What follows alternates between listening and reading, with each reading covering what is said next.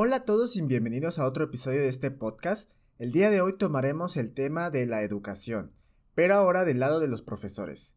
Este tema lo quise abordar porque yo también de cierta manera enseño mis conocimientos a las personas. Y rondando por artículos estuve encontrando algunos tips para mejorar el aprendizaje a distancia.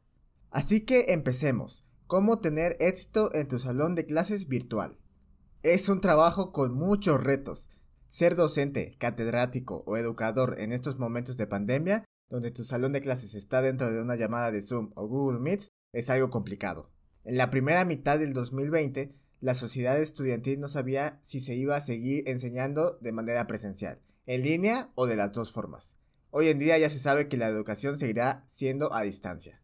En este episodio quiero ayudar un poco a los profesores de escuelas de cualquier nivel educativo que estén luchando sobre cómo mejorar la exposición de sus temas cambiando ciertas actitudes. Estas estrategias también ayudan a todos mis compañeros edutubers que también empiezan.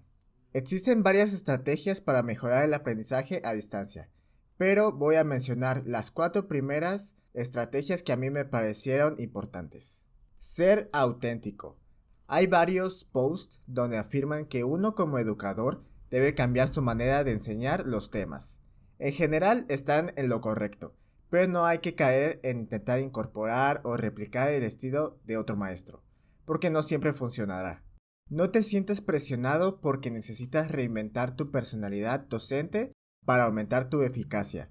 Trae mejores resultados un enfoque que te traiga alegría y puedas incorporar los intereses de tus estudiantes o de los espectadores que te están viendo. Sentirse rígido o tratar de imitar una personalidad ante la cámara hará sentir incomodez ante tus alumnos. La segunda estrategia es familiarizarse con el entorno. Esta estrategia puede aplicar también cuando entras a un trabajo nuevo. Cuando se trata de enseñar a distancia, es necesario conocer a tus alumnos, es decir, saber qué tipo de herramientas digitales son las que más usan, si conocen o no algunos servicios de algunas empresas. Esto permitirá elegir correctamente la herramienta para evitar frustraciones en tus estudiantes. Es normal querer probar nuevas herramientas o recursos que vemos en Internet, pero puede ser abrumador para tus alumnos como para ti. Es muy difícil poder experimentar con todas en un mismo salón de clases. La tercera es ser simples. Cuando hablamos de educación en línea, la simplicidad es crucial. Toda instrucción dada debe ser lo más accesible posible para tus estudiantes como para ti. El material realizado en herramientas tecnológicas podría estar muy muy completo, pero aún requiere un conocimiento profundo para comprenderlo.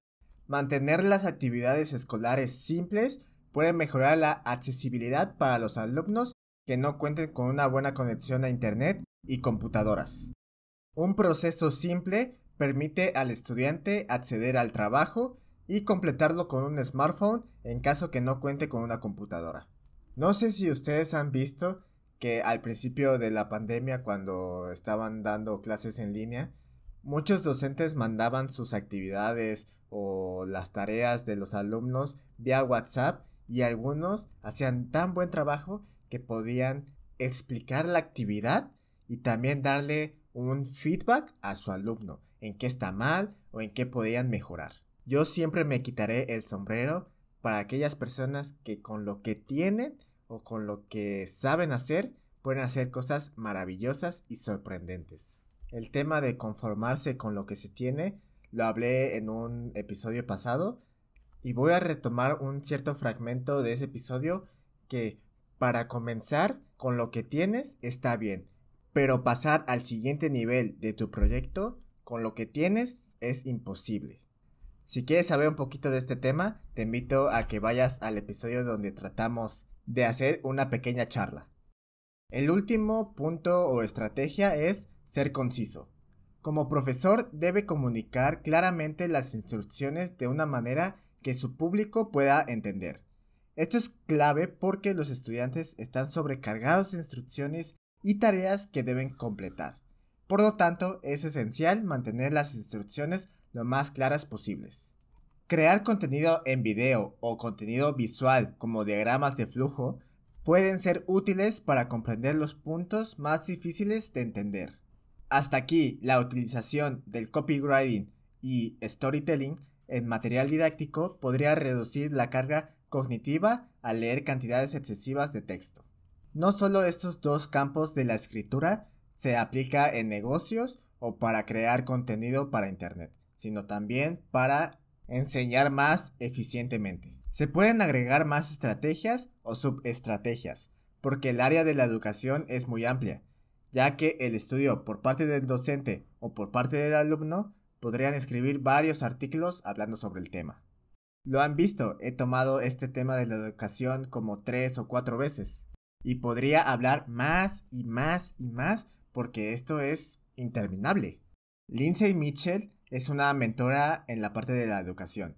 Escribió un artículo describiendo más a fondo sobre estas estrategias que estuve hablando y agregando otras más para obtener éxito en el aprendizaje a distancia. De su post, yo me guié para mejorar mi contenido y expresar ese conocimiento ante mi público que me escucha. De las estrategias que menciona Lindsay, no todas serán posibles con cada actividad, evaluación o asignación.